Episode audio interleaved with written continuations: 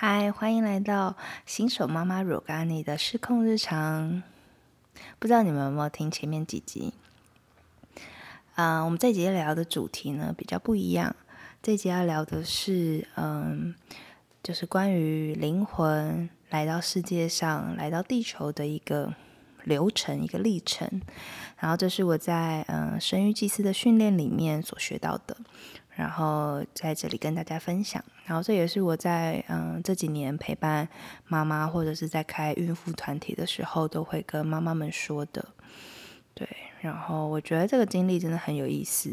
然后呃，我觉得对，不论是对妈妈来说，他们可以更能够在，虽然这可能是有一点抽象的概念，但是他可以去想象哦，灵魂它是怎么样进入身体，然后来到地球，然后同时我们也会。我觉得，即使是听这段文字叙述，或者是今天我说的这些，或许在某些程度上，它也会唤醒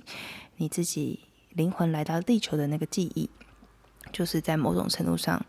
你会嗯，在潜意识里面，你会想起这件事情。这样，嗯，我们要从哪里开始说呢？嗯，OK，首先第一个呢是。呃，大家常常会问的是，当我的宝宝住在肚，嗯，我对我的宝宝住在肚子里的时候，他们的灵魂也一起在我的肚子里吗？嗯，答案是，就是在现在这个时代，呃，孩子他不会，他们的灵魂不会马上的住到他们的身体里面。然后，那你可以去想象，就是有一条光的脐带连接着宝宝的灵魂跟他的在你肚子里面的身体。对，然后他们有的时候会进到他们的身体里面去经验地球，然后有大部分的时候，他们都还是在天堂等待转世。然后呢，灵魂为什么会想要来到地球上？为什么会想要转世来到地球？通常他们都是有一些渴望，比如说想要来地球学习一些经验，或者是他们有想要体验的东西，或者是他们想要来地球服务。嗯，所以呢，你可以去想象，在天堂，所有的光都是合一的，所有的一切都是合一的。然后灵魂它本来也在这个合一的光的海里面，光的海洋里面。然后有一天，某一个时刻，他突然觉得，嗯，我想要来地球。于是呢，他们就从这个光的海洋分分开，他开始变成一个独立的个体，一个光的个体。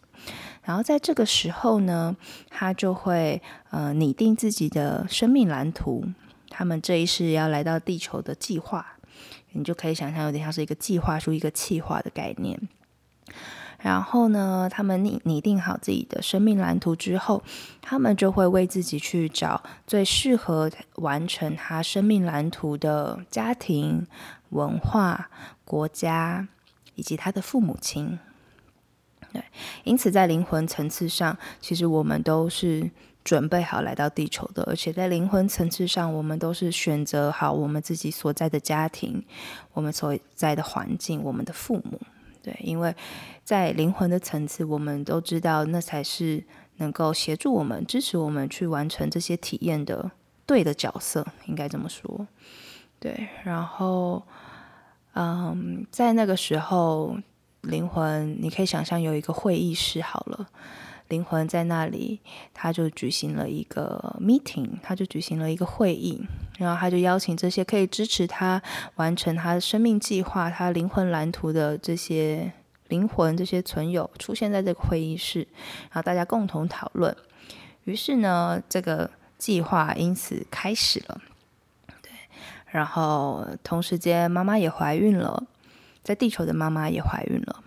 然后，呃，如果你对气场是熟悉的话，你知道在我们的身体周围都有气场，然后你可以现在把你的手打开，你成一个大字形的打开你的双手，然后在你的指尖之外的气场，就是它其实超过你的身横横着的身长的这个气场，它叫做超音果体。然后超音果体呢，在最一开始的时候，他们就它就形成了。对，在一受精的那个时刻，其实超音果体它就开始塑形。然后接着是呃英国体，英国体大概就是你的呃手指尖到你的呃手肘的这个距离。然后英国体它也会开始慢慢的塑形，然后再来差不多在宝宝呃胎儿有心跳的那个时候开始，他们的情绪体也开始塑形。情绪体就是你手打开，然后嗯你的身体到你的手肘之间的这个距离，这个距离是情绪体。然后这个阶段呢，宝宝他们开始认识地球，他们透过母亲的情绪。去认识地球，然后我觉得，换句话说，这也就是所谓的胎教，因为孩子呢，他们都是透过母亲的情绪去，呃，了解地球，因此，呃，我觉得胎教重重要的就是妈妈的心情的稳定，对，或者是，嗯，妈妈的情绪的稳定，嗯。然后，因此他们透过妈妈的情绪开始了解哦，地球大概是一个什么样的地方。因为其实对灵魂来说，他们是没有情绪这种东西的，所以一开始他们会觉得这其实很好玩，就是哇，这是新的经验。对，然后再来是星光体，星光体就是我们身体，你身体呃往外延伸大概十到十五公分的距离，是我们的星光体。对，然后星光体也开始慢慢的形成。然后，当然，同时间胎儿的身体也是一起在长大嘛，对。然后呢，接着灵魂什么时候完全进入到他的身体里呢？是宝宝在出生的那一个瞬间，他有了第一口呼吸的时候，灵魂他就会从出生点进入他的身体。出生点呢，就是在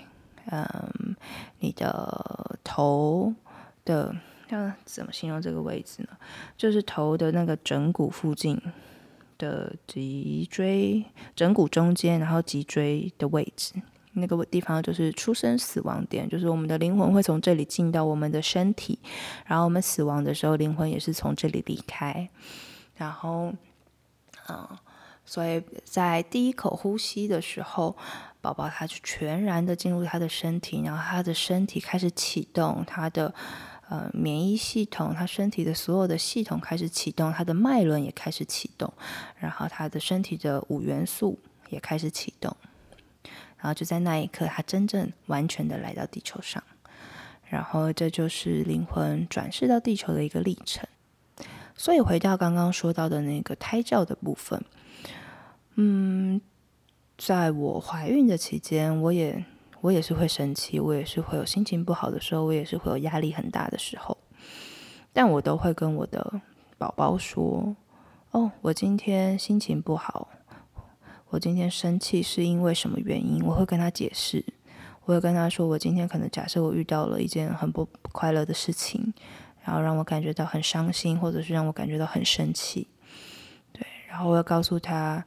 啊，这跟他没有关系，但这是这就是生活的一部分。我除了开心快乐之外，我也会有伤心难过或者是生气的时候。对，然后我觉得对我来说重要的是我怎么样陪伴我自己的这些情绪，因为孩子出生之后，他他也是这样学习我们的，所以在那个时候我就会嗯。可能就跟他说一说这个历程，比如说早上可能心情不好，那我就会晚上可能睡觉前我就会。或者是骑机车有空的时候，我就跟他说啊，我刚刚心情不好是因为什么原因？对，然后但我可以怎么样照顾我自己？所以跟你没有关系，你不需要承担这些。对，因为小朋友有很多时候，即使不论是在肚子里或者是出生之后，他们很多时候会觉得，好像大人的一些情绪是跟他们有关，或者是他们可以做些什么。但实际上，其实每个人都要为自己的情绪负责。所以我从那个时候就开始练习这件事情，对，然后真的也要，就从那时候开始真的练习哦，这些东西是我的，然后我要试着去处理这些，而不是把这些可能我不好的情绪再带给下一个人，这样，嗯嗯，我觉得在怀孕的时候可以练习这个会蛮好的，因为小孩出生之后，真的一开始就是手忙脚乱，然后你看，其实我现在。一岁小孩一岁七个月，我也是个一岁七个月的妈妈，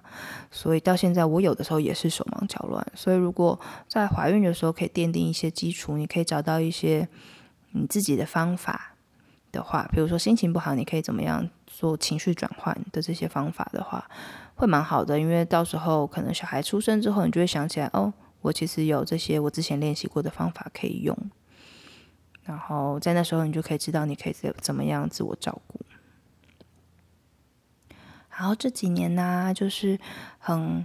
大家很流行说的胎内记忆，我不知道你们有没有看过跟胎内记忆有关的书籍？有一个日本的呃医学博士、妇产科博士，他就是有出一系列的书，然后就是在说胎内记忆这件事。啊，他的名字叫做池川明，你们可以去找来看。如果你们对胎内记忆有兴趣的话，然后我也知道有一些艺人，像六月，他那时候也分享了他的小孩的胎内记忆的事情，这样。然后我印象很深刻，我那时候，呃，从我那时候很常办一些小型的工作坊，然后有一次我去高雄，然后我就办胎内记忆的小小的工作坊，这样。然后那天参加的大概有十几位妈妈。然后有一些是还在怀孕，有一些已经生小孩了。然后那天那个座谈会真的很好玩，因为就是有各各各式各样的故事。然后我很印象很深，其中一位妈妈就说，她的小孩就是有跟她分享胎内记忆，然后她一听，她就知道 这是真的，不是小孩胡诌的。然后他就问他，就说啊，你怎么会选择我当妈妈呢？然后小孩就说，哦，因为我在神明那里啊，还他我忘了他是说神明还是天使，反正我在，他就说他在天堂的时候，他说他就去到，假设是神明哈，就是去到神明那里，然后神明呢就放录影带给。给他看，然后他就看到他的爸爸妈妈在电视里面，然后他就觉得很喜欢，然后他就决定要当他们的小孩这样。然后妈妈就说：“这个年代哪有什么录影带这种东西？”所以他他根本不知，他没有这个词，所以他真的是他的台内记忆。因为这个年代顶多 DVD 已经是已经也算很少见了，大家都直接用手机或是用电脑看看片这样。然后那时候跟我们分享的时候，大家都觉得，真的很有意思。对，然后。呃，我自己的话，因为生育祭司有一个，嗯，有一个课程叫内在沟通，然后我们可以，呃，我可以带爸爸妈妈，以及我可以带呃任何人，就任何对这个课程有兴趣的人，我可以教他们内在沟通这件事。然后内在沟通呢，它就是在呃灵魂层次跟灵魂连接，然后这有点像是，因为其实你知道，即使是成人好了，有时候我们在讲一件事情的时候。我们也，比如说表达自己的时候，我们有时候也不会真的意识到自己的核心的问题是什么。我们好像总是也是在讲比较呃外在的东西，但有的时候就是内在沟通，它可以真的就是穿越这些情绪或者是比较表象的东西，然后真的是可以呃透过心跟心的连接，然后透过灵魂跟灵魂的连接，然后直接的去看这些行为背后的原因是什么。然后内在沟通就是一个可以跟嗯灵魂连接的方式，所以宝宝在肚子里的时候，我们也可以跟他的灵魂连接。对，然后我记得那时候我刚怀孕的时候，我就我想说，天呐，我终于要第一次把这件事情运用在自己跟宝宝身上。虽然我曾经运用在跟其他其他人的内在沟通上面，这样，但第一次就觉得哇，有宝宝，我觉得很兴奋，因为我也。就是通常都是连接别人家的孩子啊什么的，然后那时候就跟他连接，然后我就去感觉他灵魂的质地跟品质，我觉得真的很特别。我那时候曾经想要换医生，因为那时候的医生，呃，他是一个年纪比较大的医嗯医生，然后他非常有经验，但因为他太有经验了，所以我们其实看诊的时间都很短。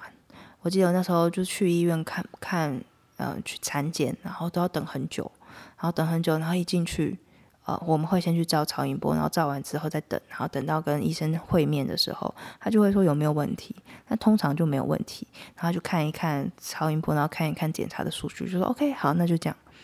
就是每次就等很久，然后就换来可能真的只一两分钟的时间吧，对。然后那时候曾经一度想要换医生，然后我就问我的宝宝，我就问他说，我们换医生好不好？我我就给他几个医生的选项，这样他就跟我说不要，他觉得这个真的还蛮不错的。然后我那时候呃，为我们在家生小孩，我们居家生产，然后那时候我也给他几几个助产师的人选，这样，然后就问他说，嗯，你有想要哪一个吗？妈妈妈妈比较倾向就是我我们选择的，我选择的这一个。那但我给你其他选项，看你有没有兴趣。但就是他也觉得，就是他感觉就是原我选的这个也还不错，这样。所以我们后来一切都很顺利。然后甚至我的陪产的呃团队也是，我那时候就跟他说：“哎，我希望可以就是有这几位朋友陪产，你觉得呢？你有没有？”你有没有什么其他希望的人选？这样，然后他一看，他就他就觉得，哦，就是这这些人也很不错，他觉得会很被很被支持。然后我那时候其实有本来要想请我的朋友来帮我记录整个嗯生产的过程，然后他是一位纪录片的导演，这样，然后就问他说，那我请某某某来帮我们拍纪录片好不好？然后他就说，嗯，他其实没有想。我就说，哦，好，很有意思，他就是。就我觉得那真的是一个沟通的过程。那时候就觉得哦好，这个他不喜欢，然后我想说那就没关系。然后我甚至那时候也有去感觉我的呃，我大概什么时候会生，就是生产的时间可能是白天或者是晚上。然后那时候看到就是我生产的地点就是在我们的卧室，然后天色是暗的，可能是清晨也可能是晚上，对。然后就觉得哦，就是有看到那大概的感觉。对，然后因此我觉得对我来说，我的生产变得我是第一胎，就是就觉得生产的过程会变得比较安心，因为我大概可以，嗯，有点像是我先预习了一遍，对，然后我知道一切会顺利，然后同因为内在沟通，我们还可以就是去跟灵魂的守护者连接，所以我也跟我自己的守护者，然后跟他的守护者连接，然后也得到一些在生产时候或者是呃最后要准备生产的过程的一些。指引或是支持，然后到后来，其实所有的结果都蛮蛮不错的。而且我的陪产团队很特别哦，我的陪产团队就是除了我老公之外，还有三位朋友，然后跟助产师，然后还有我们家那时候我们家的猫咪，对，然后那三位朋友其实都没有都没有生过小孩，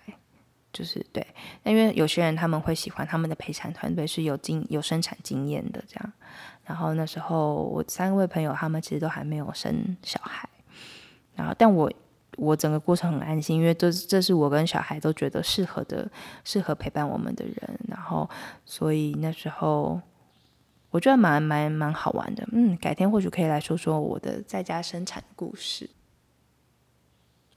如果你还在你的孕期之中，然后你对于生产会感到有一点紧张，可能很紧张。或者是有一点紧张，或者是随着时间越来越接近而有一点不知道应该做什么。我跟你说，真的，所有的妈妈第一胎都是这样经历的。所以，我们你只要跟随你的内在直觉，然后跟随你内在你感觉对的事情，然后跟随你的身体的智慧，你一定没有问题的。然后你可以相信你自己做得到这件事情。你想看看，你也是这么顺利的被你的妈妈生下来，对不对？然后你的宝宝，你也相信他可以做得到，因为当你还是宝宝的时候，你也是很顺利的就从妈妈的肚子里面生出来了。所以你相信你们两个都可以，这就会是一个很大的支持。而且真的，你们都可以哟，因为所有的妈妈也都是这样生小孩的。那我们今天节目就到这里了。